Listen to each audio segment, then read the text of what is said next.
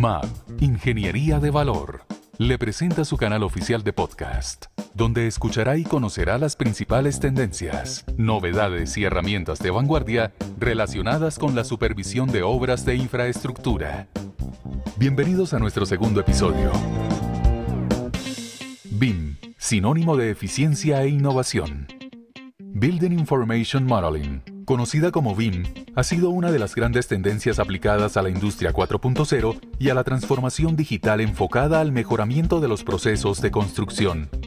Hoy desde la experiencia de MAP, en proyectos de interventoría a nivel latinoamericano, conoceremos de la voz de un experto el impacto positivo de la misma para el sector de infraestructura y construcción. Alejandro Sepúlveda Copete es ingeniero civil Magister en Arquitectura y Máster en BIM Management.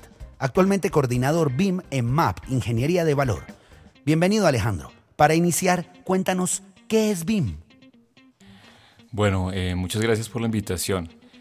BIM es una metodología de trabajo colaborativo que permite mediante la construcción de un modelo o maqueta digital tener mayor control de las distintas etapas o fases de un proyecto de infraestructura. Esto facilita su supervisión y control, obteniendo como resultado una mayor trazabilidad de la información. Eh, gracias a esta metodología se puede tener alta precisión en los diseños y se puede hacer un seguimiento detallado sobre lo contratado y asimismo verificar avances con mayor agilidad y transparencia durante la ejecución de cada etapa. Alejandro, a propósito de esta definición me surge una duda. Al ser la productividad del equipo técnico y la eficiencia en los avances de obra aspectos clave en el proceso de supervisión, en su experiencia, ¿Cuáles son las principales ventajas de la implementación de BIM para el sector? BIM es una metodología que permite tomar decisiones ágiles y precisas.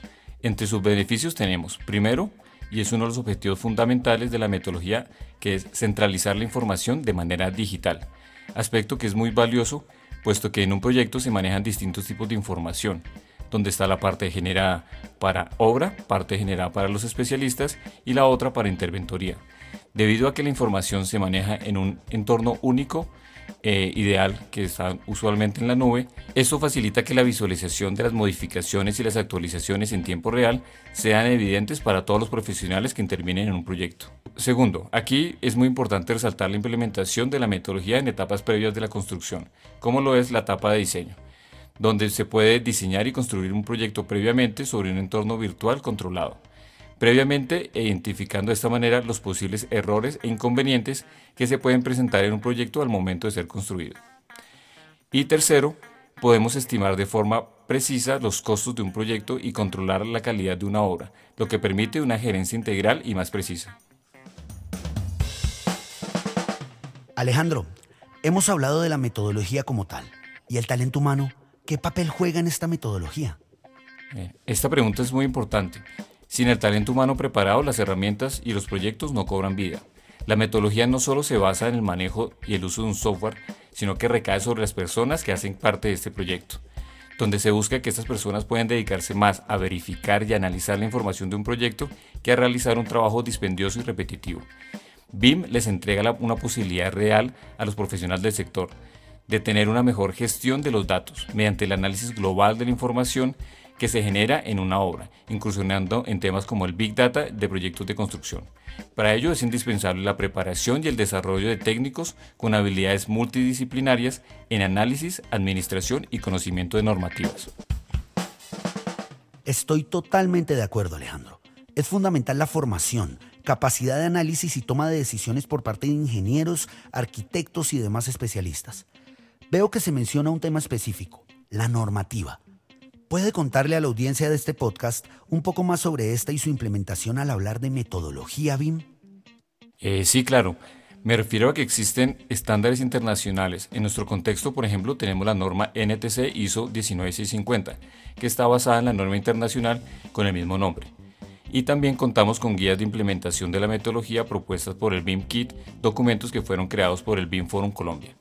Estos documentos nos ayudan a implementar mejor la metodología al tener un mayor control sobre la calidad de la información que es generada. También es bueno mencionar en el caso de Colombia hay varios objetivos y metas de cumplimiento en su aplicación en proyectos en el sector público. En línea con la Estrategia Nacional BIM 2020 y 2026 y la Estrategia del Instituto de Desarrollo Urbano IDU, se proyecta que para el año 2022 el uso BIM en proyectos de infraestructura deba estar por el orden del 10 al 25% y para el año 2024 la meta es alcanzar el 70%. Es evidente el gran aporte de esta metodología tanto en obras de infraestructura vial, aeroportuaria y edificaciones verticales del sector público como privado. Totalmente. BIM es el futuro aplicado al presente. Dos de los proyectos más representativos en el país donde se ha o se está implementando la metodología actualmente son la Torre Atrio y la primera línea del Metro de Bogotá. Son proyectos que debido a su complejidad han recurrido en su uso para mejorar los tiempos de producción de información e igualmente realizar análisis detallados de interferencia.